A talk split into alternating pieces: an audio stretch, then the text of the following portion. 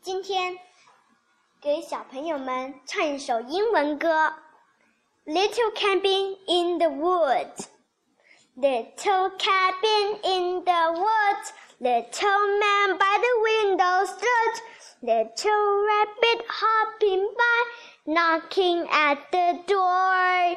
Help me, help me, sir, he said, for the farmer bounced my head. Come on in, the little man cried, warm up by the fire.